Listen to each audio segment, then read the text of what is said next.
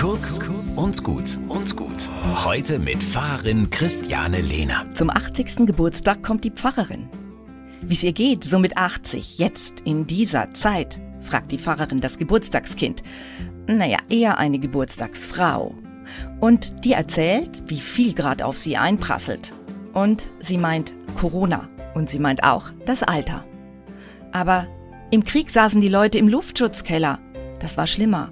Von daher, die alte Dame lacht. Hab ich jetzt eigentlich eine schöne Zeit?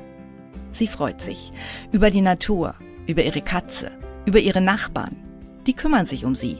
Täglich bekommt sie von ihnen was zu essen. Auch bei ihren Schreibarbeiten muss sie sich helfen lassen und da sind Menschen, die das tun.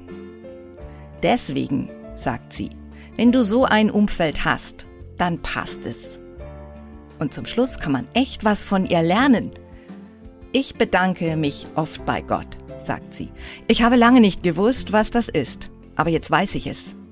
Ich bin glücklich.